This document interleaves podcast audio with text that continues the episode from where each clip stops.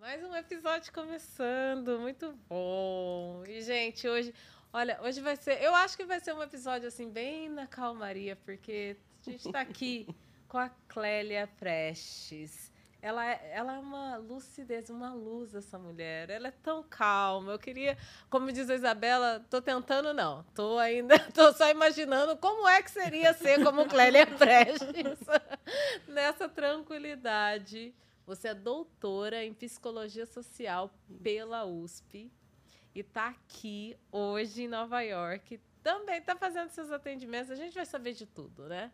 Gente, eu quero saber de tudo. Seja muito bem-vinda. Obrigada. E muitíssimo obrigada por atender nosso pedido, que é uma honra te ter aqui. Obrigada também pelo convite. Obrigada. Nossa, que agradecer.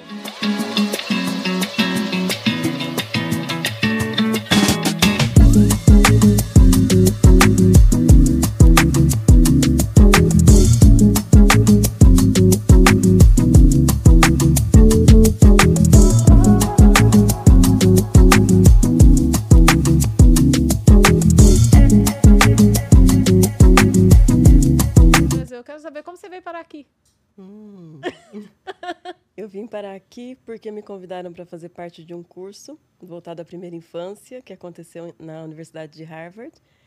E eu fui convidada porque eu coordeno um projeto de pesquisa né, é dentro da organização que eu faço parte, Instituto Ama Psique e Negritude.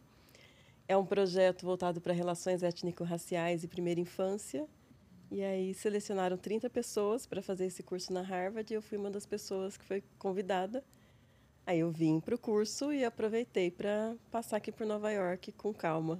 E aí eu não te deixei embora. Mais ou menos. Gente, Clélia estava de passagem marcada e eu falei, não, vai ficar. Uma conjunção de elementos me convidou a ficar. Pretas em Nova York, sabe como é? Né? Conjunção de elementos. Elemento Isabela. Elemento Isabela, Ruth e Elisa. e Harlem Night. E Harlem Night. Ai, gente, conexões e outros cursos e muita coisa boa vindo por aí sim. que a gente vai saber bastante também daqui a pouquinho, né? Sim, sim. Mas uh, pode falar, Ruth. Não, eu uma pergunta bem pessoal para falar um pouquinho de você, de onde você é no Brasil também. Não sei, acho que ninguém aqui não sei se alguém sabe, eu tô por fora, assim. Mas é onde você é do Brasil, um pouquinho da sua vida, sua trajetória e o porquê psicologia também. Eu sou do interior, como meu sotaque demonstra. sou de São José do Rio Preto, interior de São Paulo. De Rio Preto, eu fui para Londrina fazer psicologia. Eu não lembro muito bem como eu escolhi. Eu acho que era essa coisa clichê, assim, de querer entender as pessoas, querer cuidar. Antes eu queria ser professora. E aí eu fui para Londrina fazer faculdade e lá em Londrina fiz a faculdade na UEL, na Estadual de Londrina. Fiz especialização em psicologia clínica psicanalítica, casei, tive meu filho. Depois eu fui para São Paulo, fiz o mestrado, doutorado na USP, fiz parte, aí mudei para Austin, no Texas. Eu vim aqui para os Estados Unidos, eu fiz parte da minha do meu doutorado ah, no Texas, no departamento. Quanto tempo você ficou no? Um semestre. Ah, eu e meu filho. Curtimos. Curtimos. Inclusive, quando eu vim para Austin, a gente também foi para Houston conhecer a NASA, que meu filho tinha pedido, e ele pediu para vir para Nova York. A gente também veio para cá. Então já conhecia Nova York dessa dessa vinda. Aí eu voltei para o Brasil. Pra... Ah, pulei uma parte, porque de Londrina eu fui para São Paulo, né? Eu fiz mestrado e doutorado na USP em São Paulo. Aí vim para cá, voltei para São Paulo então foram essas as cidades por onde eu passei, né? Minha trajetória vai por aí. Eu sou a filha mais velha de três filhos. Meu nome vem do nome do meu pai, que é Cláudio, da minha mãe, que é Célia. Então, oh, é. Olha os brasileiros aí. Brasileiros, é. São, né, gente? Coisa muito Na Brasil, isso, essa criatividade é. nos nomes. Aí eu tive essa relação, que fui casada, durou 15 anos, tive meu filho, hoje está com 14, eu sou divorciada, sou psicóloga, sou militante do movimento negro e de mulheres negras, sou psicoterapeuta de base psicanalítica. Eu acho que é isso. Gosto de dançar, gosto muito de dançar. O que seria a psicoterapeuta de base psicanalística? Psicoterapeuta é quem trabalha em clínica, né, atendendo as pessoas, elas vão falando seus dilemas, seus sonhos, seus suas angústias, e a gente vai ajudando a fazer boa, vou ajudando fazendo boas perguntas Uhum. para ajudar as pessoas a se conhecerem melhor, entenderem o sentido das suas escolhas.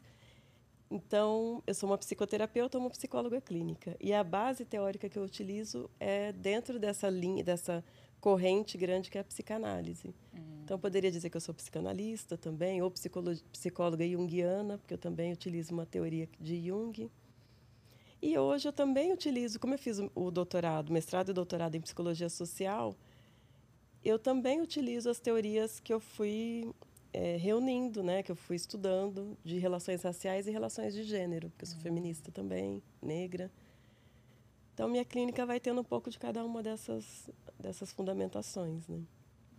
Gente, que interessante. Eu acho que você é a mulher mais interessante todas. Eu poderia Eu também tô aqui cheia de perguntas. É. por tanto tempo, tipo, imagina cada coisa que você aprendeu.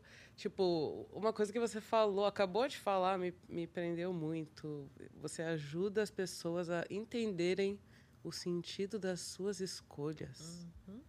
Olha que profundo isso, gente, Sim. porque quantas escolhas por dia será que a gente faz, né? E algumas grandes, algumas não tão consequentes assim, mas todas têm um porquê, um efeito. E, e tem uma, uma pergunta assim: é, você tem observado que leva, em média, um certo tempo para as pessoas começarem, as pessoas que você ajuda, trata? É, existe um certo tempo até as pessoas conseguirem se enxergarem ou enxergarem o porquê, o, o sentido dos motivos, ou o sentido das escolhas dela? Leva, leva alguns anos. Uh, E o quanto. Então, perdi. nossa, eu, eu achando que tava. É, Passei eu na sei, terapia um semestre. Mas e o quanto isso é Você necessário e importante? Desisti. Não, não, mentira. Mas o quanto que isso é necessário e também é importante para a população preta, nesse sentido, se conhecer. E conhecer a sua história, conhecer seus, seus traumas, sei lá, tudo isso. O Quanto Para um você, povo psicóloga. que. Para um povo que por tanto tempo não teve escolha, né? Acho até, só queria até completar aqui a- uma parte da pergunta da Ruth, na verdade. Não só o quanto que isso é importante, mas em que onde estamos com Hum. essa parte de nos conhecermos, de entendermos as escolhas que nós fazemos enquanto pessoas pretas, enquanto população negra. Complexo. É, a gente demora alguns anos e não que a gente chegue num ponto em que agora eu me conheço. A gente conhece muito pouco do que Sim. leva às nossas escolhas. Eu, eu posso achar que eu escolhi essa roupa porque tinha a ver com o dia, ou que eu escolhi gostar de uma pessoa porque ela é interessante o que ela diz, mas pode ser que o timbre da voz me lembre uma pessoa muito querida do meu passado. Vai juntando, né? Pode ser que o jeito que ela se movimenta me dá se- sensação de segurança. Então, são vários elementos. A gente vai se aproximando da compreensão de si mesmo, mas não tem fim esse processo. Eu acho que é mais ou menos como quando a gente estuda. Quanto mais você estuda, quanto mais você se conhece, mais você descobre que é um universo, né? E, e que, portanto, é, tem muito mais elementos em cada conjunto de informações, de escolhas, de comportamentos do que a gente imagina. A gente pode se aproximar mais. E no caso da população negra, para qualquer pessoa é imprescindível se conhecer, se cuidar, ter um espaço, que é diferente de falar com as amigas, é diferente de ir para o boteco, é, um, é diferente de pôr a cabeça no travesseiro e pensar sozinho. Então, é um momento muito importante. A minha clínica, há muitos anos, tem a maioria das pessoas que me procuram são negras, mulheres negras em sua maioria, mas também homens negros. E é muito importante a gente poder pensar sobre as questões raciais nesse espaço protegido. É importante também poder pensar em conjunto. Eu também, porque além de trabalhar na clínica, eu tenho um trabalho por conta dessa militância nessa instituição que eu faço parte e outros trabalhos que eu faço, é, trabalhos coletivos. E muitas vezes aquilo que a gente sente quando é nomeado por outra pessoa que se parece comigo, que passou por algo parecido, é muito comum ouvir a pessoa dizer: Nossa, eu achava que eu estava inventando, eu achava que isso que, é- que era exagero. Ou, ah, eu sempre senti isso, mas ouvir você falando me deu uma sensação de: Nossa, eu não estou sozinha. Valida, né? Valida, acolhe, Sim. facilita uma elaboração, porque encontra a palavra para aquilo que hum. é muito presente, muito intenso, mas eu não consigo organizar. Então, eu vejo nesse período de, de trabalho com a psicologia esse processo e a população negra tem procurado cada vez mais. Ai, Tanto porque a saúde mental tem, tem sido divulgada na pandemia, inclusive, mas também porque as relações raciais têm sido denunciadas, né, o, o, sofrimento e a necessidade de ajuda, então tem sido cada vez mais intensa essa procura. E é importante, a gente precisa, desde a primeira infância, que tem a ver com o curso que eu fiz, em todas as idades, a gente precisa cuidar dos afetos, é outro tema que a gente fala pouco. A gente, no movimento negro, no movimento de mulheres negras, a gente fala bastante das dores, das lutas, das injustiças, e isso é importantíssimo ser colocado. Mas a gente tem que ter espaço para falar dos afetos, de como a gente constrói, de como a gente ressignifica, do quanto a nossa capacidade de amar tem sido comprometida por a gente viver num, num país que, para nós, nos trata como uma, uma situação de guerra, nos, nos atinge, nos ataca e como é que a gente pode construir afeto, relações duradouras, tendo os nossos vínculos e a nossa autoestima atacada historicamente por tanto uhum. tempo. Então tem bastante coisa que dá para trabalhar, né, nesse contexto. Eu posso é interessante porque você respondendo essa pergunta, você cria um, vi, um vínculo, né, um laço entre a capacidade de amar e a autoestima, uhum. né? Falando que realmente um povo que teve a sua autoestima atacada. E eu acho que a gente não usa essa, esse linguajar para falar do que aconteceu né, com as pessoas negras no mundo é, ocidental. E realmente foi isso. Foi tanta violência, mas foi essa também a violência né, contra a autoestima.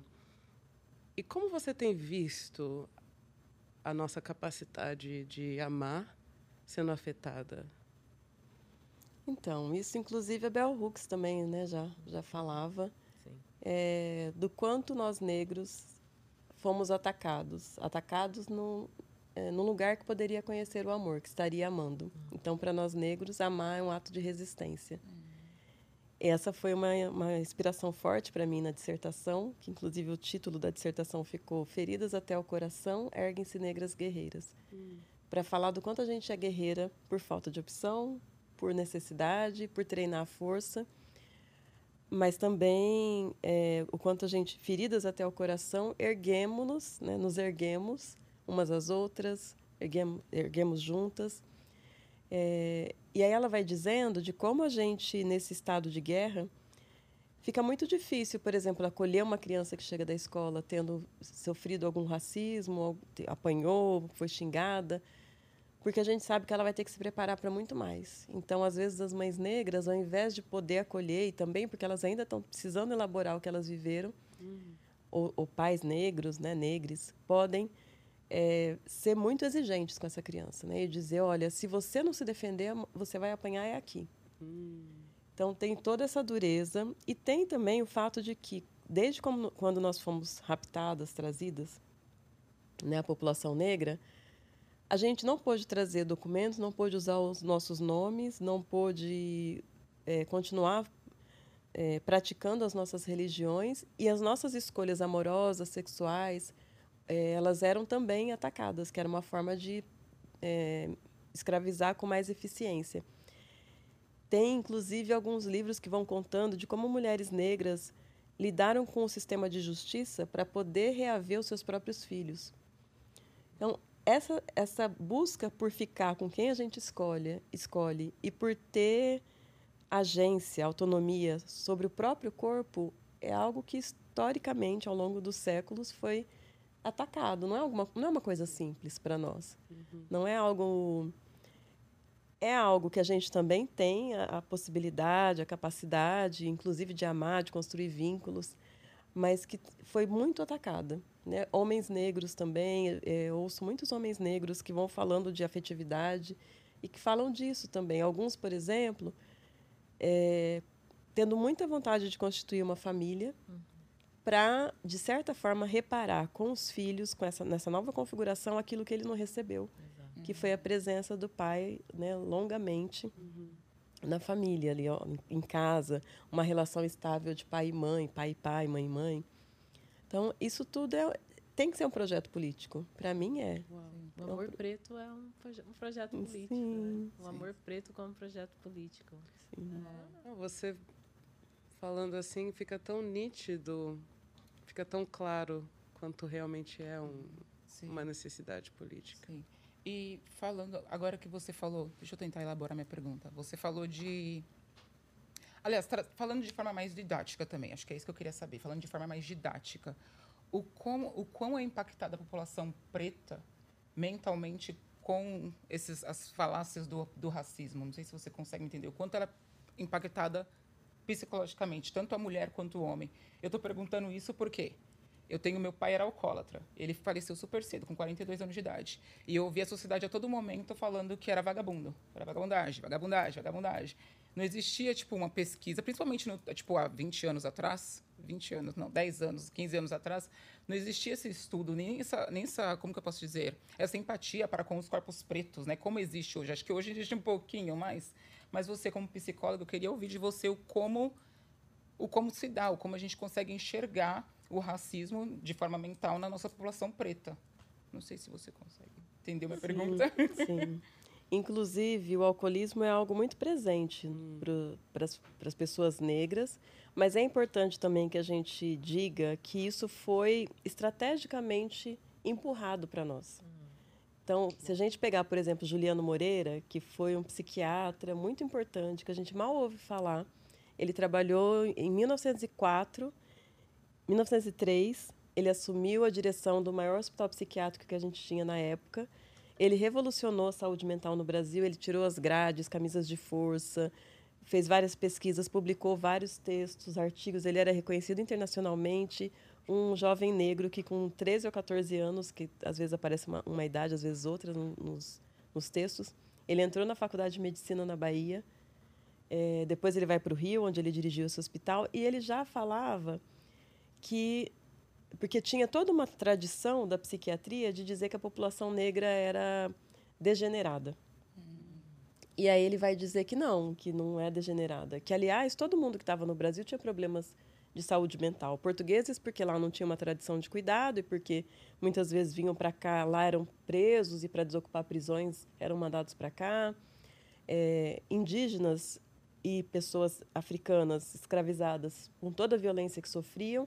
E em relação a indígenas e africanos, a, o uso do álcool pelos senhores de engenho para poder mais facilmente controlar essas pessoas e para ter uma dependência então, isso é histórico. Para além disso, a indústria também, né, tanto a farmacêutica quanto a de bebidas, que a gente tem essa droga liberada, em detrimento de outras que não são e que teria menos dano. É, no Brasil, né? No Brasil, é. Aliás, aqui, aqui já está diferente. E então vai se construindo um, um, um, contexto em que a gente, a gente recebe muita violência. Essa violência do racismo é naturalizada, ela não é invisível, ela não é pouca. E isso precisa sair de alguma forma. Às vezes sai para dentro mesmo, é, meio né, é, incoerente, mas assim, implode. O padrão seria o quê? Tipo depressão? Poderia ser depressão, doenças orgânicas, né? Então fica é, dentro de nós, é. Hum e pode também sair uma forma de uma violência, seja de uma criança na escola que agride outras crianças, a gente só enxerga a violência quando ela chegou nessa criança e saiu dela. Hum. Quando chegou, não, quando saiu. A gente não enxerga a violência que chegou para essa criança a cada aula que ela não viu o seu grupo racial representado ou não positivamente representado, a cada festa em que ela não foi escolhida para estar em destaque, uhum. a cada aula em que a professora tocou outras crianças e não a tocou a cada olhar das outras crianças que acham que o cabelo dela é feio. Comentários. Sim. Comentários. Agora, bom, então o, o, racismo vai comprometendo. Ele é um contexto de violência, onde é, é uma, um alicerce de violência onde a gente precisa se firmar. Como é que a gente se firma nesse alicerce pegando fogo? Mas é importante também a gente dizer que o racismo ele adoece todo mundo. Sim. Porque a gente sempre fala do que é, do que é prejudicial, do que é mazela em nós, e por isso eu insisto sempre em falar também dos afetos, do que a gente também produz de potência, de resistência. E a gente deixa de falar como o racismo tanto foi provocado por pessoas brancas, como ele também adoece pessoas brancas. Um país que é negro e que pretende é, exterminar a maior parte da sua própria população, eu acho que isso é uma doença é doente. É uma doença autoimune. É, um país, é, né? é uma doença voltada para destruir a si mesmo.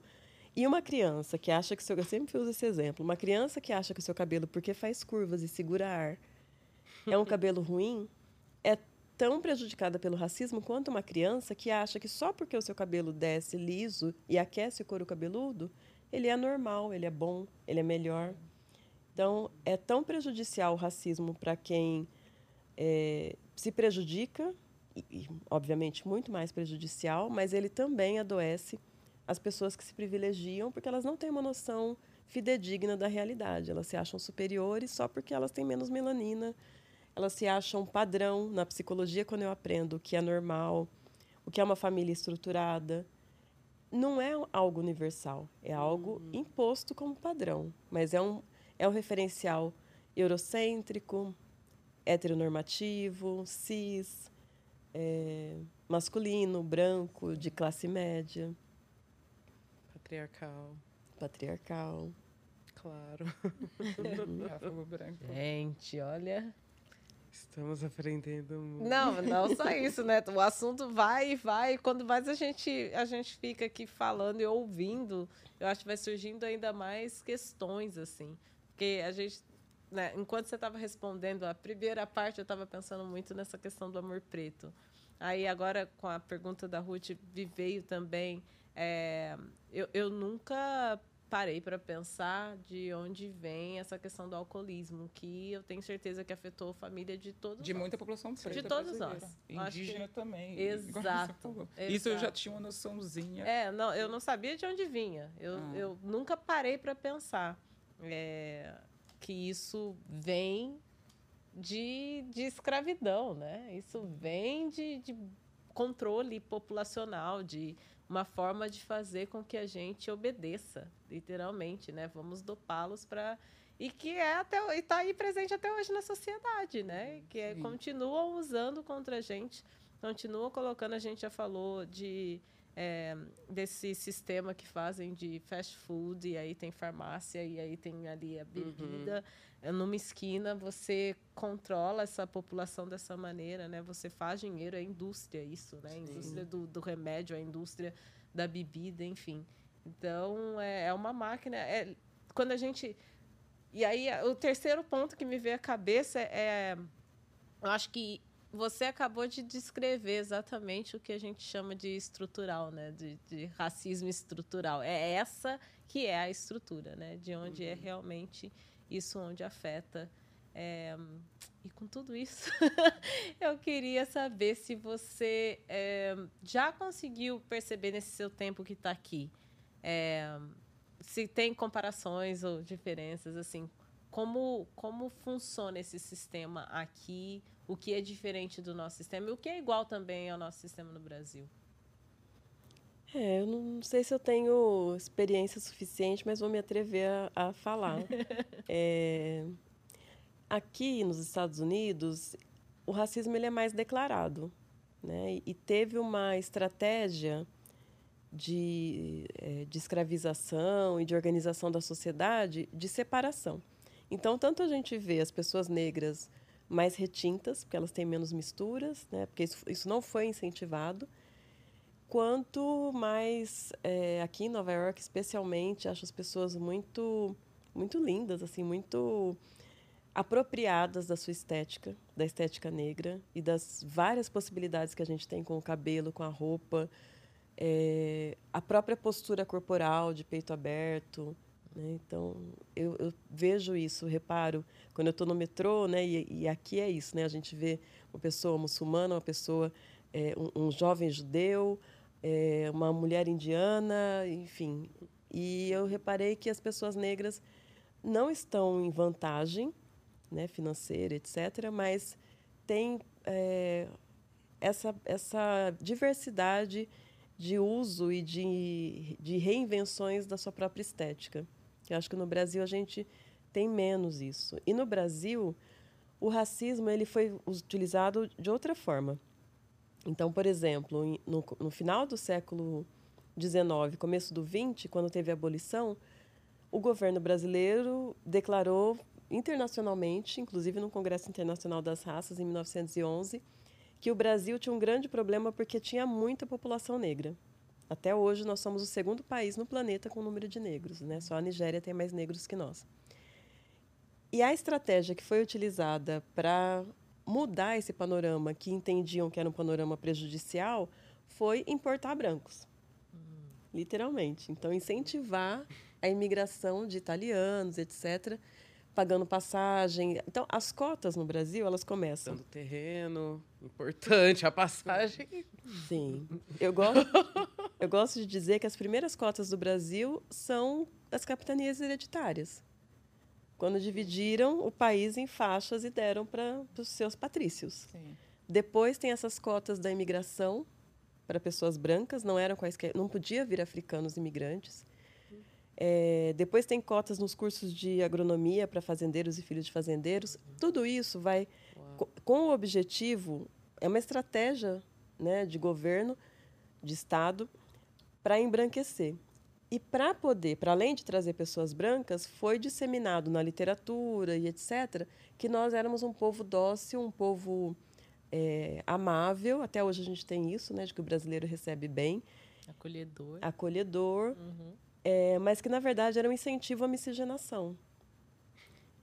E então, no Brasil, tanto é disfarçado o racismo, mais ou menos disfarçado, ele é escancarado, mas ele é naturalizado.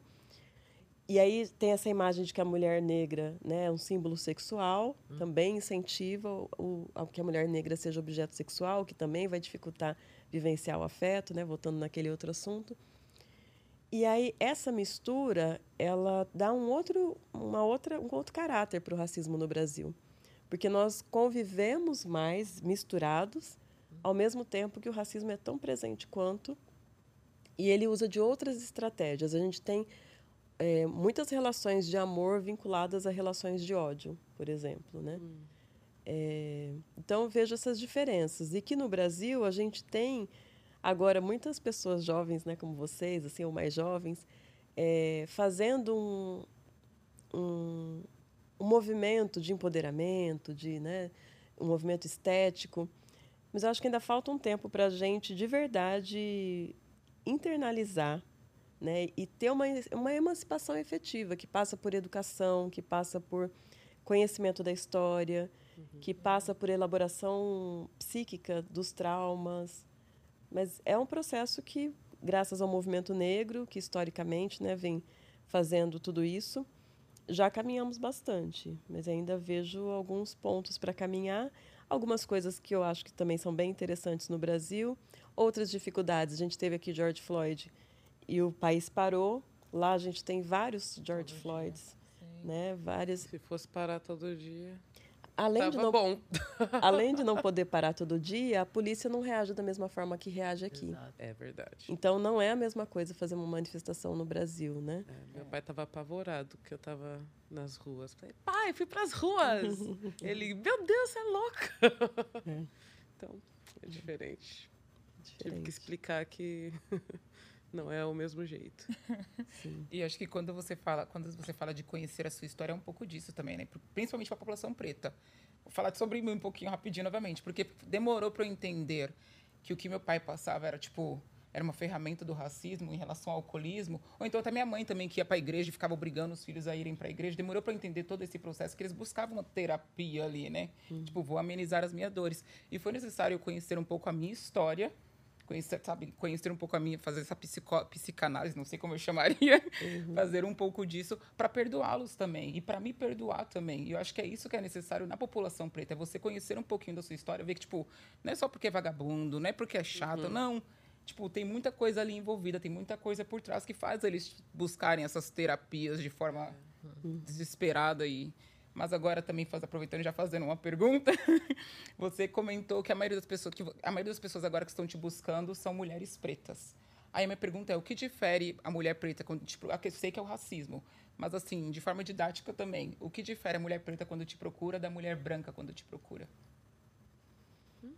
Eu acho que difere o motivo que me busca, porque muitas pessoas chegam dizendo: olha, eu vim porque as outras psicólogas por onde eu passei, ou às vezes nem chegaram aí, mas muitas passaram.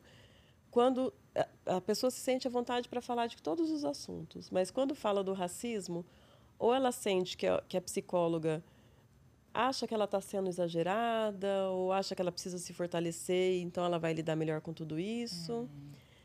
Ou a psicóloga até entende que existe o racismo, mas não estuda, não, não se aprofunda. E aí a, a, pessoa que é paciente tem que ficar dando aula, pagar para dar aula para a psicóloga. Então elas não querem, muitas vezes vem por isso. Eu já recebi também mulher branca que veio porque é feminista e, e queria alguém que tivesse uma leitura dessas, dessas opressões todas, inclusive né, do, do sexismo.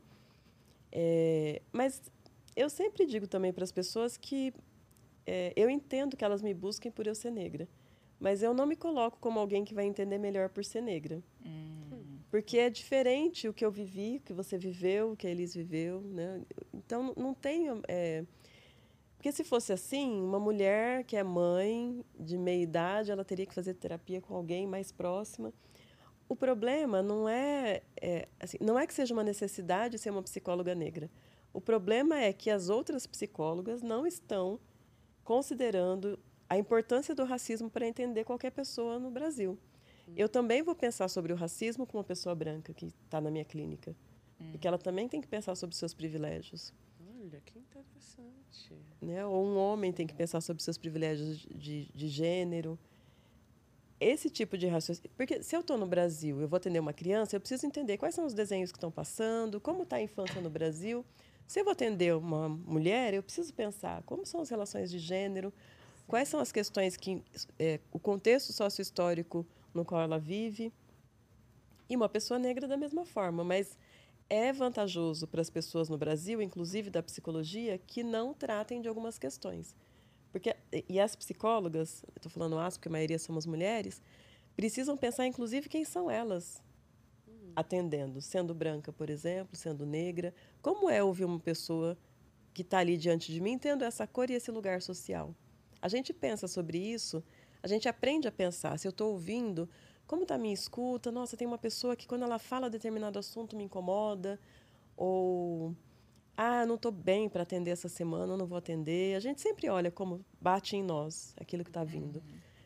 A questão racial é outra questão. Não precisa de uma psicologia para pretos, não precisa de, uma, de um código de doenças para o que preto tem. Precisa que a gente considere o racismo, entenda como ele funciona, e aí todas as teorias e as técnicas vão passar por essa compreensão, entender essa dinâmica e utilizar no, no trabalho. Vou provocá-la. Será que não precisa ser codificado o que o nosso quadro? Será que não tem várias consistências em vários países das mesmas doenças que nos afligem para colocar um nome e então a gente nomear e tratar disso? Mesma coisa para os brancos. Será? Ou isso é muito radical, sei lá. É, tem algumas tem algumas questões comuns, mas a gente não, a gente que eu digo assim, psicólogas negras de modo geral, a gente não, não encontrou uma doença específica e, e é perigoso, inclusive, a gente, né, de repente acharem, encontrarem um termo e quererem enquadrar os negros com esse termo, porque uhum. para associar uma doença a nós, né, não, não precisa muito. eu tenho medo disso, porque é exatamente. É, não, a minha esperança é que pegar seria algo ruim, vamos dois, falar aqui, ó, tá sabe? aqui, ó. Pros dois é ruim, povos. tá aqui, é deles. É. E aí a gente fica com um problema. Mas tem, isso que você está falando tem, mas não tem um quadro específico. Mas, por exemplo, a Grada Quilomba, ela fala de que pessoas brancas elas podem ter é, um primeiro momento diante da situação do racismo, do, da, né, de toda a discussão racial, um primeiro momento de negação, depois um momento de culpa, depois de reconhecimento, reparação. A gente vai falando. A, a Cida Bento fala sobre uh, os pactos narcísicos da branquitude, ou seja, falando de forma didática, uhum. como pessoas brancas as, muitas vezes até sem intenção, Sim. elas se elas é, se combinam, elas Se se ajudam para manter os, os privilégios e manter essa imagem narcísica, essa imagem né, que é pintada como muito bela, muito superior, muito é, inteligente. Então, isso tudo a gente fala, como funciona. Muitas vezes a gente tem referenciais diferentes. Se eu vou atender, como eu estava dizendo, se eu vou atender uma criança, eu preciso oferecer brinquedos, eu preciso saber o que está acontecendo na TV, no mundo, entender dos jogos. Se eu vou atender uma pessoa negra, eu posso ter outros referenciais para escutar. Eu não preciso ter só a mitologia grega, que muitas vezes a gente usa na psicologia, como complexo de Édipo. Eu posso ter também as referências banto, as referências iorubá. Né? Mas esse é meu medo, sabe? De, por exemplo, é, as três aqui, a gente faz terapia. E eu não sei se as, as terapeutas são brasileiras, mas eu fiz questão de encontrar uma mulher preta brasileira, porque não, não só porque eu acho que ela, ela passou pelas mesmas coisas que eu, não é, é pela imagem e semelhança mesmo. Eu me sinto muito mais confortável de falar com uma mulher preta do que com uma mulher branca sobre o que estiver passando na minha vida. Mas eu acho que, para além disso, não é só a questão de conforto, mas é que é a certeza de que se eu for falar com uma mulher branca brasileira sobre qualquer que seja, e agora ainda, né, tem ainda a questão de eu ser imigrante.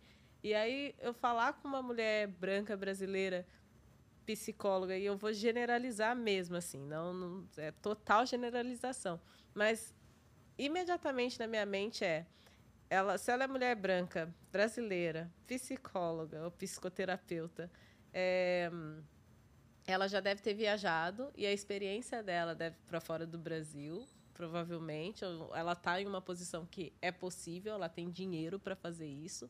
E a experiência dela de vida não tem nada a ver com a minha.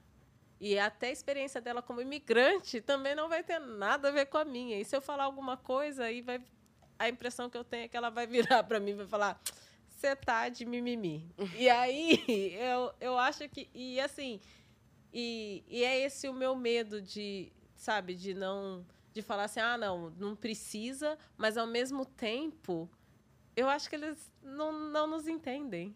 E aí e não passam pelas mesmas coisas. Talvez entendam, mas não, não vão conseguir me dar tranquilidade ou me ajudar nos processos de cura que eu preciso. Então, não sei. Eu acho que a minha provocação para você é essa, na verdade. Assim, não precisamos mesmo, assim, de, de sabe, de ter esse cuidado, de tentar procurar é, nossa imagem e semelhança.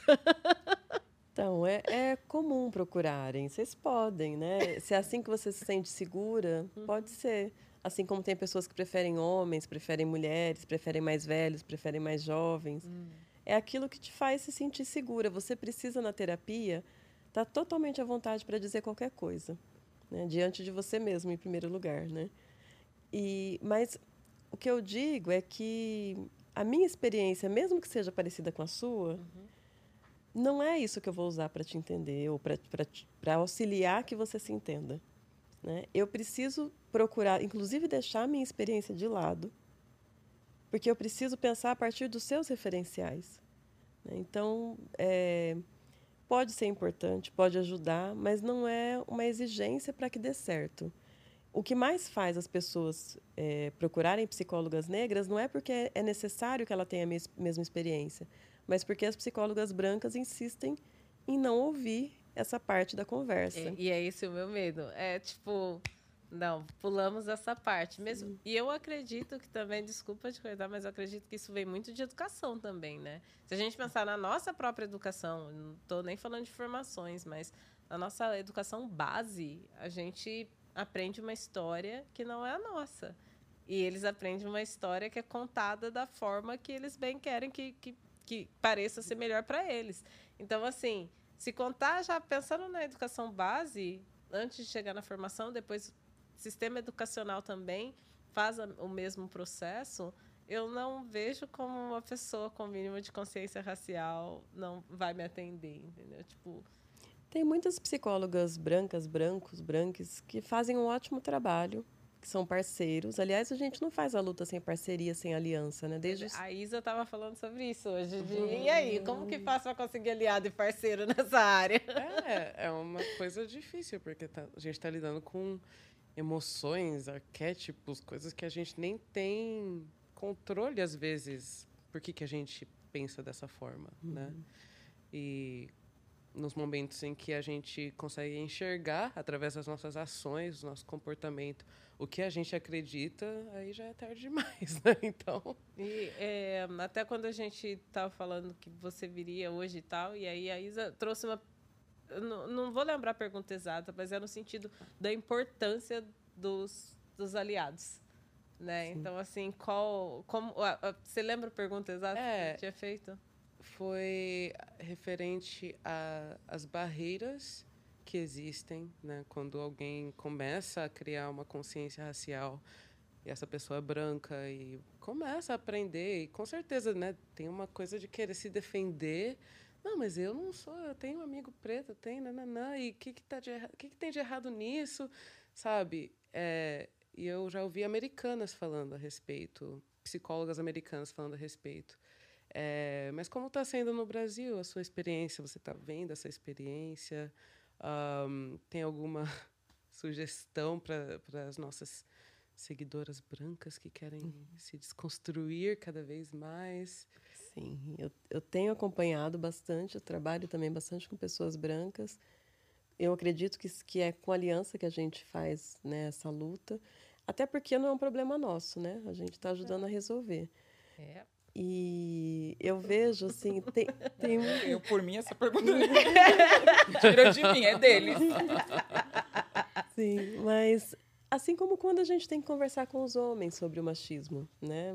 E eu acho que faz parte do processo todo mundo ir se dando conta do seu lugar. O que eu observo, assim, tem essas, essas fases que eu falei que a Grada Quilomba descreve, da negação, não. Por exemplo, pesquisas né, que são feitas no Brasil que perguntam: o Brasil é um país racista? Sim, 90 e tanto por cento. Segunda pergunta: você é racista? Não. eu- 90 e tanto por Jamais. cento. Então tem isso, essa negação. Tem a negação, inclusive, porque para entender, é, a partir do momento que as pessoas brancas, ou os homens, ou os ricos, ou as pessoas do Sudeste, ou, enfim, todo mundo que tem privilégio no Brasil, se dá conta de que existe o seu privilégio, ela precisa, inclusive, assumir que aquilo que ela construiu não foi só seu esforço, seu mérito. Então, é difícil quebrar um pouco desse, dessa vaidade. Muitas vezes o que acontece também são pessoas que elas ficam melindradas, assim, elas ficam...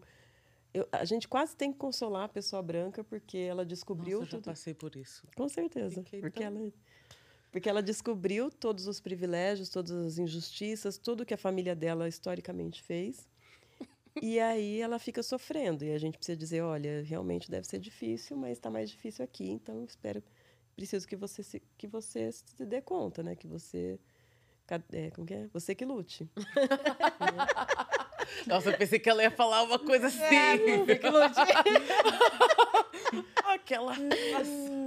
Ah, já te. É, acho que já passamos, todos, todos nós já passamos por essa situação, né? De ter que de virar para eles ou, e falar, vocês que lutem, né? É, e é muito comum, assim, quando a gente começa a falar de racismo numa oficina, eu faço muitas oficinas com pessoas de diferentes cores, raças, etnias. As pessoas brancas primeiro dizerem: Nossa, realmente é muito difícil. Eu tenho um parente, eu tenho um sogro, tenho um vizinho. Tataravô do meu. Então é sempre para ser legal, ou às vezes até pedindo assim. É, passei por isso aqui, inclusive, quando eu estava lá em Harvard. É, uma pessoa branca dizendo: Olha, deixa eu te dizer, né? Porque eu acho que eu não fiz nada errado. Tinha uma festa fantasia, a gente podia se fantasiar do que a gente do que a gente mais queria ser e eu queria eu me fantasiei, fantasiei de mulata porque o meu sonho era ser mulata então muitas isso tem a ver com uma pessoa que quer um, um, um selo de que olha me ajuda a provar como eu não sou racista Sim. É, né e aí vamos rever os seus termos. Começa por aí, depois a gente pensa no resto. né? eu por exemplo não eu não falei muito muito para ela tava num coquetel Não dá. eu Falei, eu, não, não, eu tô de folga. É hoje que eu vou ficar ensinando, né? Doutrinando. Faz sentido. E deixa eu fazer uma pergunta. É uma pergunta bem, assim, fora do, do contexto. Porque você é, é- é especialista em psicanálise. E você também faz um estudo meio social e racial. Aí, como que se difere, como que se junta, como que se une a psicanálise? Porque não é muito individual a psicanálise da psicologia a- africana ancestral? Aí é isso que eu estou te perguntando, porque a africana ancestral é muito no coletivo. Sim. Já a psicanálise é muito no individual. Você é psicóloga social. Então, Que confusão! Como é que, que anda esses dois aí? Eu fiquei meio confusa Sim. também. Tá, então, eu uso a psicologia social e, a, e também a psicologia clínica. Elas são duas vias diferentes que eu vou pelas duas. Eu tenho muita dificuldade de ficar num caminho estreito, de ficar num caminho linear. Né? O que faz mais sentido para mim é, são as curvas, as rodas, as elipses e, e por aí vai. Então, eu comecei minha trajetória como psicóloga clínica e aí eu fui estudar mais sobre as pessoas e a relação delas com grupos pequenos, famílias. Mas aí no mestrado e doutorado eu fui para psicologia social. E aí na psicologia social, não necessariamente a psicologia africana, que seria uma vertente, né, mas a psicologia social é o campo da psicologia que estuda os fenômenos sociais, que estuda as relações nos grupos maiores. Eu acho muito bacana poder complementar uma coisa com a outra. Então, a psicologia clínica me ajuda a entender em profundidade as pessoas e até onde elas se relacionam com, com outras pessoas, mas é- impossível entender efetivamente ou suficientemente as pessoas se eu não entendo o contexto. Sim. É por isso que eu penso, e, e vice-versa, eu também preciso entender como funciona uma pessoa para entender que numa situação coletiva tem aquilo que a gente afirma de forma generalizada sobre o sujeito, sobre os grupos, mas você, apesar de ser uma mulher, ser negra, ser de, de idade 30, e- 30, 30 e poucos, claro, claro, Forever 21. Idade jovem? Tá sempre 21, a garota. Sim. É, mas tem especificidades, então é importante também eu não ficar o tempo todo olhando para você e enxergando é, carimbos, né? Assim, Sim. né, olhando só o coletivo. Então é assim que eu vou vinculando. Assim como eu sou militante, também vinculo. Eu também uso minha experiência de mãe. A, a minha tese, ela é uma tese de uma mãe, de uma mulher, de uma negra, de uma psicóloga clínica, de uma psicóloga social, né? Eu não e de uma, uma pessoa que gosta de dançar, né? Que gosta de música. Gosto muito de música, toco violão. Então, é, eu acho que a gente separa, principalmente no Ocidente, eu gosto muito da filosofia oriental, né? Gosto muito também, tanto da africana, mas também da chinesa. Eu acho que o Ocidente tem a necessidade de dividir, a necessidade de deixar linear, a necessidade de separar, mas a gente é, é complexo, né? E acho que quanto mais eu eu puder acessar diferentes conhecimentos, diferentes explicações ou diferentes boas questões, que eu prefiro do que explicação, mais vai me ajudar a ser uma pessoa atenta aos outros. Eu vou poder saber, pelo menos, onde eu posso buscar alguma informação para aquilo que eu estou querendo entender. Ah, isso eu posso buscar aqui, eu posso perguntar para tal pessoa. Eu gosto muito de conversar com pessoas idosas. Acho que isso também ajuda. Sim. Também adoro. Adoro um vovozinho, uma vovozinha. É, Bater um papo. é muito É bom. boa, sim. Diferente. Posso mudar só um pouquinho? Porque você falou de falou sobre gostar das técnicas é, orientais, e aí eu pensei, pensando em Ocidente e Oriente. Mas aí eu lembrei de uma conversa que a gente teve sobre acupuntura. Sim. E sobre. A, eu queria que você relembrasse um pouco, falasse um pouco sobre isso, né? Porque a gente está aqui falando de processos de curas. E aí me veio a acupuntura, que é inclusive o que eu uso, né? Também é um processo. Mas é que eu achei. Não, conta. conta, porque eu achei super interessante. É uma informação que realmente né, não, não tá assim disponível, mas. A acupuntura é preta, gente. Também. Mentira. Também foi apropriada por nós. Aliás, Não, essa é uma coisa. Por eles, né? Por eles, né? De nós. Ah, É, mas aqui nos Estados Unidos teve um, um fato aí que eu soube há pouco tempo, né? Aliás, muito pouca gente sabe que eu fiz uma especialização em acupuntura, porque eu não divulgo. Essa é uma coisa. Tem algumas coisas que eu vou contando aos poucos. Né? é, então, mas eu me aproximei da, da acupuntura porque eu me, eu me interessei muito pela filosofia chinesa e aí eu comecei a querer estudar também. É uma teoria, uma filosofia que casa muito bem com a teoria da psicologia que eu uso, que é Jung, que usa bastante também de filosofia oriental. Aí eu fiz a especialização, achei, quando eu morava em Londrina, uma moça chinesa que não mal falava português, a gente começou a trocar, ela me ensinava por, é, chinês, eu ensinava português para ela. Fiz o curso de acupuntura. E aí, há pouco tempo, eu fui convidada para discutir um filme, e esse filme era um documentário que mostrava como as panteras negras, aqui nos Estados Unidos, aqui em Nova York, se não me engano, utilizaram a acupuntura como uma técnica naquele período em que muitas pessoas negras tinham dependência de heroína, que também acho que é uma estratégia de dominação né, do, do grupo negro, entre outros, a acupuntura sempre teve um efeito muito eficiente e a, os Panteras Negras passaram a utilizar a acupuntura, ocuparam um hospital e foram atendendo as pessoas nesse hospital.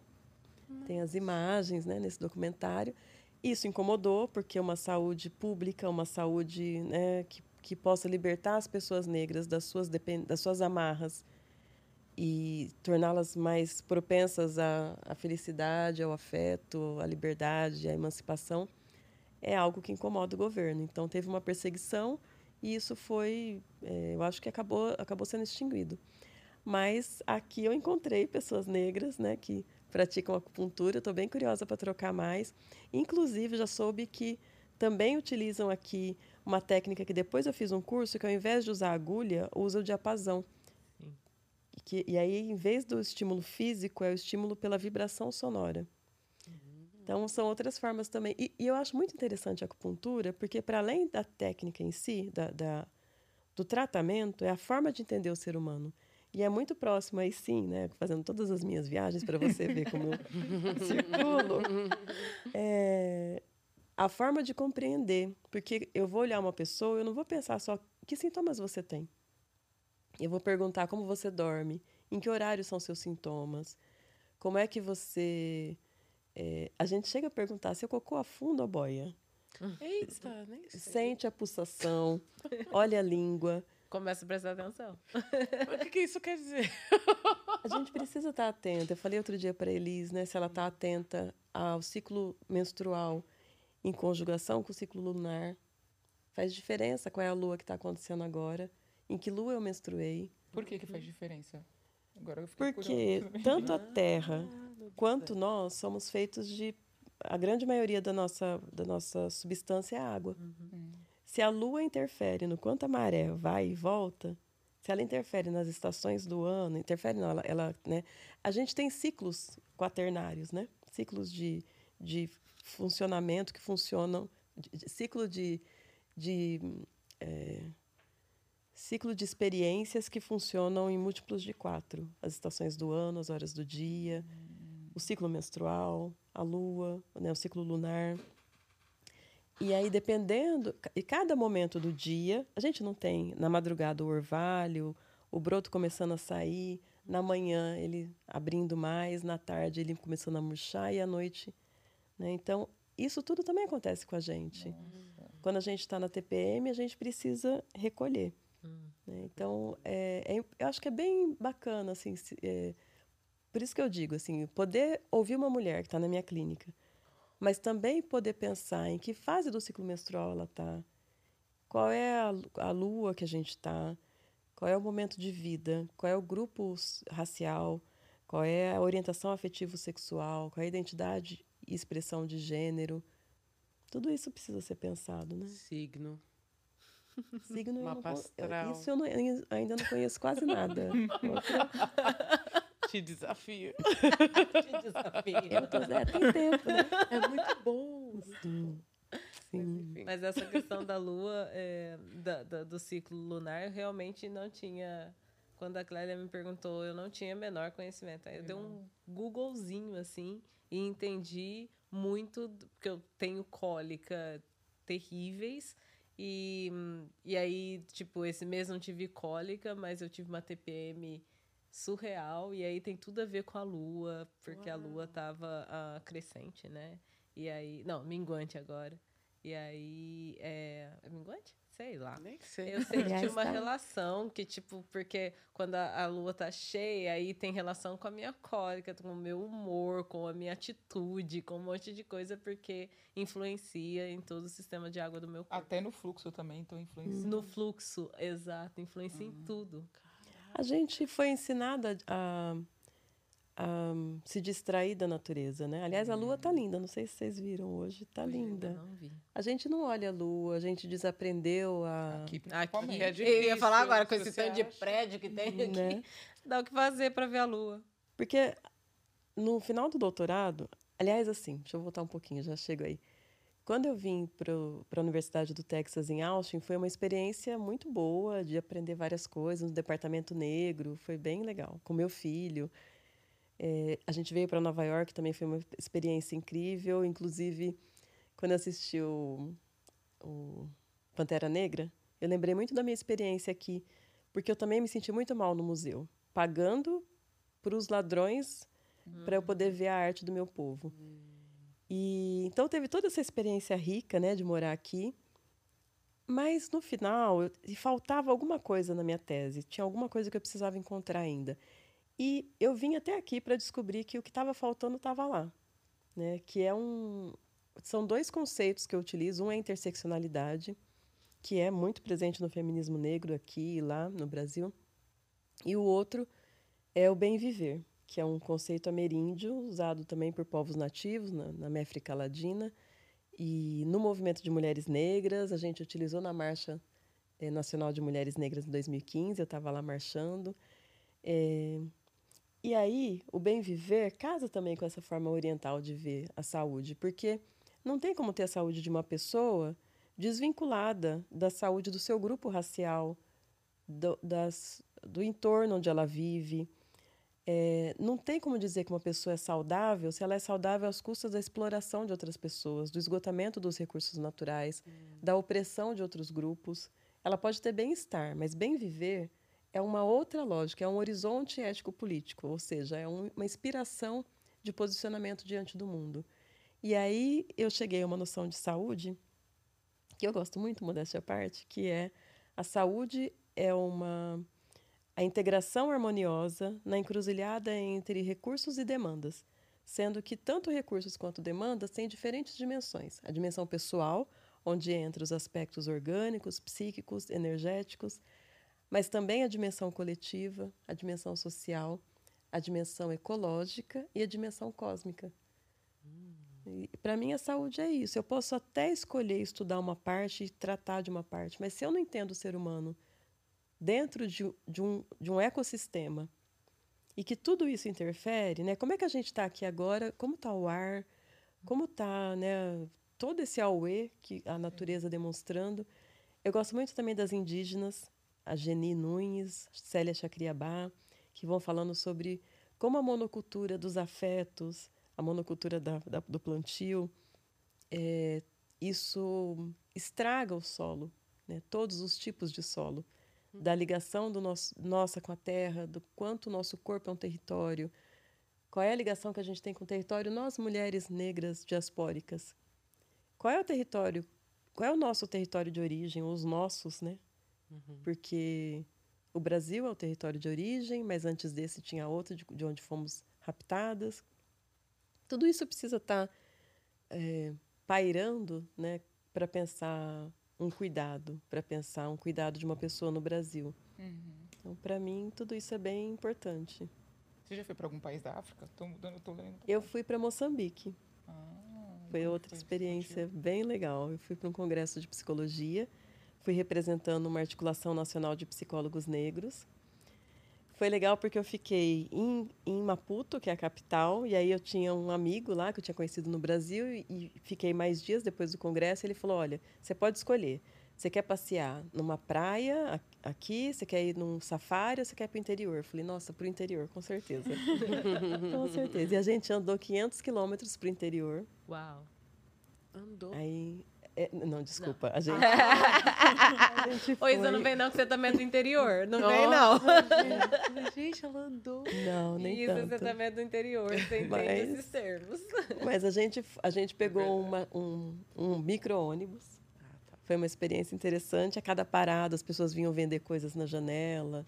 Quem sentava e quem ficava em pé dentro do micro-ônibus. Então, eu vi uma senhora idosa ficando em pé para um homem sentar né, de conhecer outro oceano. É, foi uma experiência bem, bem boa. E também as suas contradições. Né? A gente fica aqui idealizando a África, porque uhum. em África, nanana. mas é uma África mítica muitas vezes. Uhum. Lá tem um monte de igreja, né? culpa nossa, inclusive, assim, culpa do, dos brasileiros que, quando finalmente fazem um retorno por meio do governo para o território africano, foi levar a Vale do Rio Doce, foi levar a, a uhum. novela foi levar a Igreja Universal. Então, tudo isso eu vi aos montes lá. A cultura ocidental é bem forte lá no final. Porque também foi colonizado, né? Não adianta. É. é um país que... E como fica o seu psicológico é, eu ia perguntar tudo isso? isso? Quando, é, quando você foi para Moçambique, como que seu corpo reagiu é, a tudo como isso fica, também? como, como fica contato. você nesse meio, você né? processa tudo isso. Saber tudo é, isso. Foi intenso. Eu vivi algumas experiências intensas. Inclusive, intensa acho que espiritualmente lá. Não só lá, também em Ouro Preto, já vivi aqui. Aqui. Né? Ele estava comigo, eu tive uma experiência epifânica, digamos assim, no meio da rua. Mas foi muito bom, porque eu cheguei nessa coisa, meu Deus, África, né? E agora? E eu lembro que eu marquei para fazer dreads lá. E várias mulheres tentaram me convencer de não fazer. Falaram, não, a gente faz porque a gente não tem o cabelo como o seu. Porque meu cabelo é cacheado, né? Então, tem, tem tudo isso, né? Um país que estava muito tempo com o governo, ficou muito tempo com o governo só. Um país que teve independência em 75, quando eu nasci. A gente fala de independência do Brasil, né? Algo muito longe. E lá, muito recente. É, na universidade. Então, foi, foi, é, foi muita felicidade conhecer um território africano. Eu passei pela África do Sul, mas não só pelo no aeroporto e depois né, na, em Moçambique que eu realmente conheci. Muita coisa que eu via e falava, nossa, é daqui, né? Ou, ou tem, tem algo daqui também, o jeito de, de conversar, que é muito diferente aqui dos Estados Unidos. Quando eu morei no Texas, é outra forma de olhar, é outra forma. É. Eu falo que eles, que eles dão, que eles seguram, é, dão um aperto de mão de Lego. Que é aquela coisa assim. Que não, Lego. não toca. É, não aperta. não. E esse, é verdade, essa, né? Eles têm uma, sei lá, uma essa, coisa, essa uma timidez. Perto de você. Sim. Quando eu estava em Austin, a gente encontrava outros brasileiros. A primeira coisa que a gente fazia era abraçar. Ai, me dá um abraço, que saudade. É mas bom. tudo bem, né? Também não acho que seja melhor ou pior, mas eu, eu gosto muito porque é onde eu, onde eu cresci, né? Eu gosto muito de abraço, de beijo, de dizer eu te amo, de ouvir eu te amo. Mas é a nossa forma de estar no mundo, né? Não, não... E também volta no que a gente estava falando no começo, né? Da importância do afeto. Sim. Não só falar, mas praticar, né? Sim. Não só falar, mas praticar. Eu acho que isso aqui pra gente, pelo menos para mim, é uma super questão, assim. Eu sempre falo dessa da falta que me faz abraçar, beijar e tá, sabe, gente junto, reunidos, todo mundo, corpo suado, se amando. essa Sim. coisa, né, que a gente faz no Brasil, essa agregação, aglomeração, não tem, a gente não Sim. tem, mas não tem. É, a gente encontra, mas não é a mesma não é a mesma coisa, mesmo no meio de grupo é, de brasileiro, né? E aí até pensando nisso, é, sem aqui a gente não está tentando fazer consulta, mas está sendo. mas assim, o quanto isso, o quanto isso pode afetar a gente também, estando aqui, né, completamente fora da caixinha Brasil, assim, né, mesmo estando presente em grupos brasileiros, mas a gente essa mudança drástica, né, tem tudo, tem tudo, tudo é um novo mundo, mas quão, quão prejudicial isso pode ser para nós imigrantes, para nós, pessoas, mulheres pretas imigrantes que, que somos acostumadas a afeto hum. de uma forma, né? Querendo ou não, outra, a gente é acostumado a afeto. No Brasil, a gente tem o afeto, mas a gente não fala dele, talvez. Eu acho que seja mais ou menos isso, né? É, acho que faz muita falta mesmo. O toque, literalmente, né? Ser tocada faz, faz falta. É, a gente viu na pandemia, né? As pessoas que moram, moram sozinhas foram muito afetadas por essa... Afetadas pela falta de afeto, né? De, de toque. É, e o que eu senti, na minha experiência, né? De, de morar fora, é, que é, não é só na experiência de morar fora, mas eu acho que morando fora isso também faz muito sentido. A importância das redes. Hum. Né? É diferente a gente poder estar com alguém que você olha e você reconhece a forma que aquela pessoa se movimenta, aquela língua, você reconhece os códigos, né? E aqui eu fico às vezes pensando, né? Tipo, eu sei que muitas vezes as pessoas não gostam que faz isso, né? Então é tão natural para gente, né? Obrigada. Valeu. É. Então tem muitos códigos e isso vai deixando a gente podada, vai deixando a gente, né, deixa de ser natural. É, o jeito que você, o que você está vendo na rua, deixa de ser familiar. Eu né? sinto né? isso. Eu sinto que minha mãe falou isso uma vez. É, eu fiz uma graça uma vez de pular na cama e mandar um vídeo para minha mãe. Minha mãe falou assim: Nossa, você ainda sabe sorrir. Falei, credo. Oxi. é.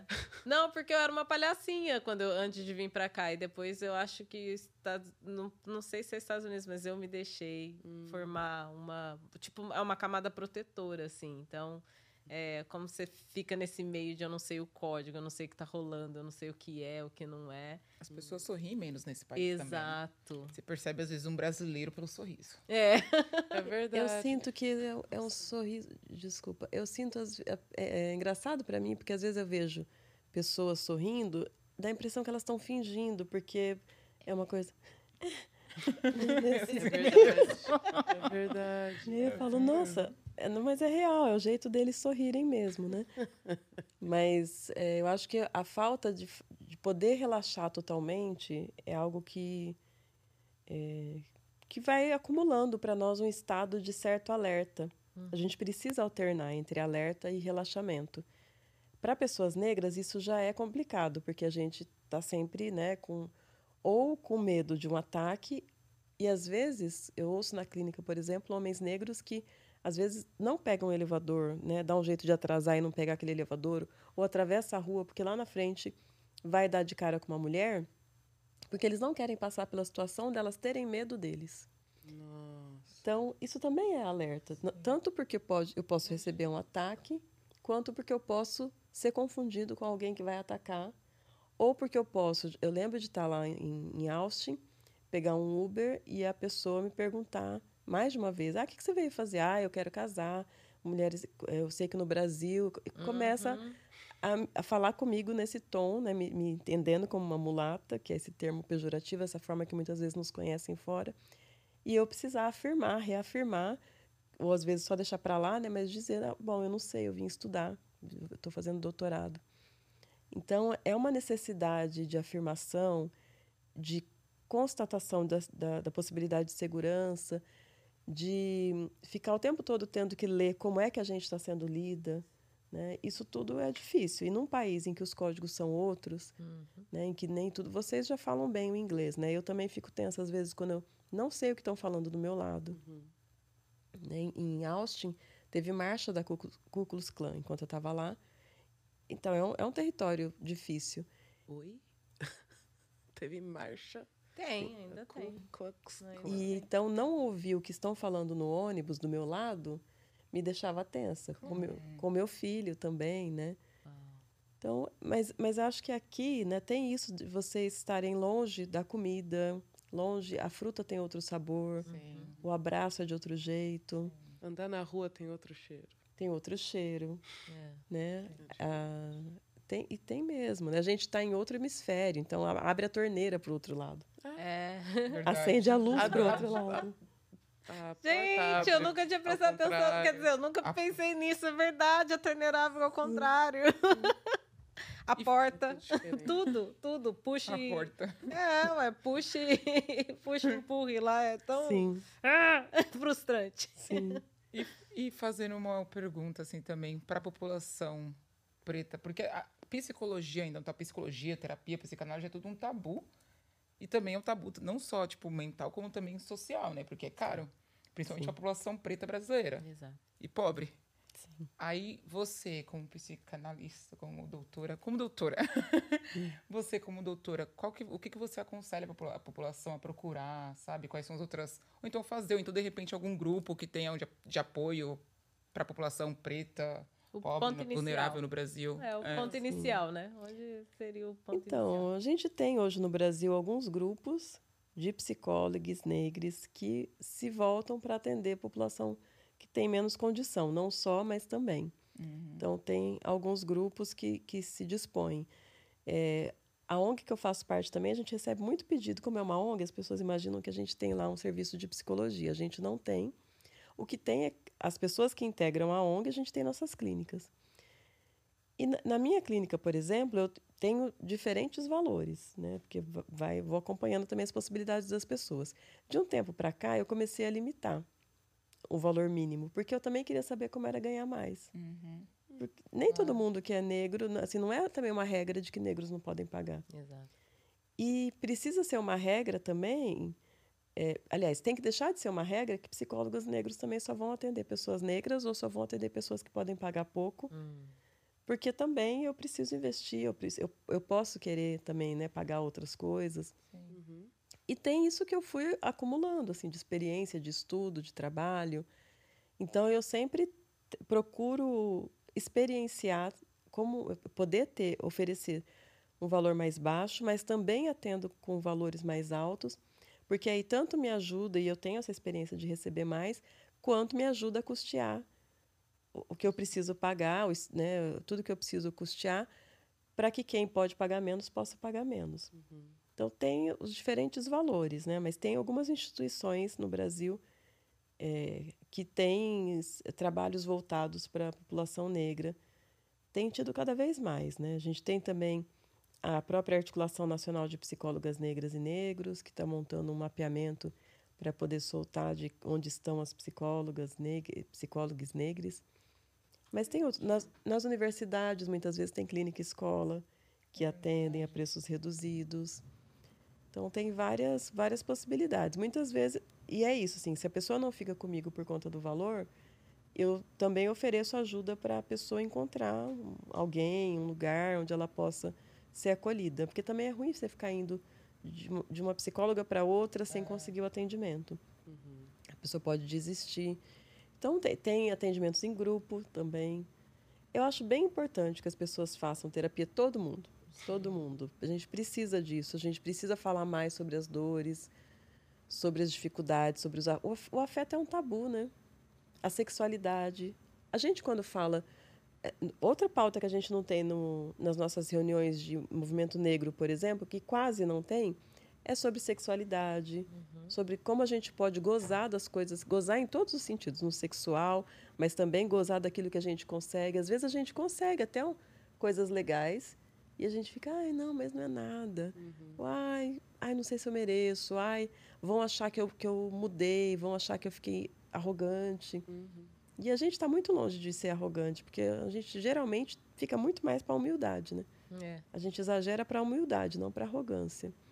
Em geral. E aí, de novo, eu acho que é muito importante em tudo isso que a gente está falando, as redes. Né? Não tem, eu não eu não estou aqui sozinha, eu não estou aqui porque eu, só porque eu coordeno esse projeto e fui convidada. Eu estou aqui porque a Dani Gomes já me indicou várias vezes várias coisas que me ajudou, inclusive me apresentou a Elis. Por sinal, Dani, vem pra Nova York, a gente tá te esperando. Ai, a Dani super. Agora, para usar bem meu sotaque, super orna com Nova York. Eu também acho. Sempre achei. Tá Nunca super entendi. Nunca entendi o universo. Por que foi mandar a Dani É. tão longe da gente? Então, é, todas as coisas que eu fiz, eu consigo mapear quem são as pessoas que me ajudaram. Eu, tô, eu sou mãe solo, né, em São Paulo com meu filho, e só porque tem outras mães, tem outras mulheres, homens que me ajudaram. Minha família me ajuda muito. É, e, e todas essas experiências internacionais, a minha tese, ela foi, minha dissertação e minha tese foi construída coletivamente. É, inclusive, na minha tese, eu fiz um, uma, eu fiz questão de, de evidenciar outras mulheres negras que me ensinaram muito, porque também era uma forma de eu registrar. Porque muitas vezes a gente desenvolve tecnologia, sabedoria, aí nos perguntam sobre isso, vão lá e registram com os nomes deles. Uhum. Então eu achei importante colocar na minha tese nomes como Cida Bento, Maria Lúcia da Silva, a Juliana Gonçalves, que falou em nome da Marcha de Mulheres Negras de São Paulo. Citei a Nilma Bendes, que é quem trouxe o bem viver para o movimento de mulheres negras, quem propôs a marcha e quem propôs o bem viver como lema. Porque é isso, né? Eu, eu não chego sozinha. Muitas vezes, quando eu ajudo alguém, a pessoa eh, me agradece. Ah, muito obrigada. Eu sempre falo muito, muito francamente, assim, olha, é, o que eu estou te dando é o que eu recebi. Me, me, me, me retribui passando adiante. Que lindo. Uhum. Apesar de estar tá sempre indo e voltando do Brasil, eu nunca tive grana e oportunidade para explorar outros lugares. É, então eu comecei. Fui para a República Dominicana, fui para Colômbia, fui para o México e comecei a perceber algumas coisas, sabe? E o que eu. Minha hipótese, né? Que o capitalismo, o desenvolvimento realmente, tipo, vindo do capitalismo muda a psicologia das pessoas. Essa é a minha hipótese, porque eu sinto nos países menos desenvolvidos que as pessoas são mais conectadas, os laços sociais são mais fortes, a empatia é muito mais expressiva. A empatia, principalmente. Quem sabe não seja, ai, sou uma outra pessoa psicologicamente porque vivo num país mais desenvolvido, mas essa coisa do tato, eu já não. Quando eu vou ao Brasil, eu não fico tão próxima das pessoas como eu ficava antes, né? Eu era criança, sete anos. Mas eh, agora eu me policio um pouco mais. Muda, né? A gente muda. É... E eu não sei, quem sabe eu esteja viajando, mas quero que você me fale, estou viajando? Ou existe algum, algum pouquinho, um pouquinho de, de uh, verdade aí? Não, tem sim, tem. Primeiro porque o que nos forma é é por isso que a gente diz que é estrutural, né? A nossa formação ela é pautada no capitalismo, no sexismo, no racismo. Um exemplo muito simples. O que, que a gente fala para uma criança que é super cruel? A gente pergunta o que você vai ser quando crescer. É. Primeiro, você está dizendo que ela não é. Segundo, nenhuma criança responde eu vou ser feliz, eu vou ser livre. Elas respondem profissões. É uma forma que a gente já vai educando de que você só é alguém quando você produz capital. E depois a gente entra em crise quando não está trabalhando, quando se aposenta. Então, esse é o ensinamento. Ou quando a gente ensina que meninas vão brincar de boneca e de casinha, ou seja, ela está treinando para ser um adulto que cuida de, outra, de crianças e da casa, e ensina os meninos a brincar de carrinho ou de super-herói. Então, ele vai ganhar o mundo, ele vai se movimentar pela, pela vida. É, a gente também ensina né, é, questões raciais, a gente fala o que é cor de pele, o que é ter cabelo bom. E tudo isso vai formando realmente a gente. E é isso que eu acho importante, porque realmente tem a ver com desenvolvimento. Mas talvez a gente precise mudar, isso é a Nilma Bentes também falando, de desenvolvimento para envolvimento. Hum. É, porque o desenvolvimento pautado no capitalismo é o desenvolvimento de uma elite às custas da exploração, do esgotamento da maior parte da população, do, do, do ambiente, da sociedade.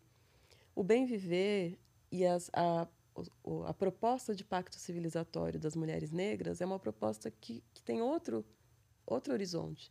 É um horizonte da coletividade, da troca, do toque, de eu poder me ver em você, da gente poder construir, construir e caminhar juntas. Não que seja uma coisa idealizada, de que nós somos mais é, caridosas, porque também fica, fica estereotipado. Uhum. Nós também temos inveja, maldade, todo mundo tem. Ambição. Ambição. Mas a, a proposta de civilização que a gente tem enquanto grupo de mulheres negras, assim como pessoas indígenas, grupos indígenas, ela tem outra forma de organizar a sociedade e as relações.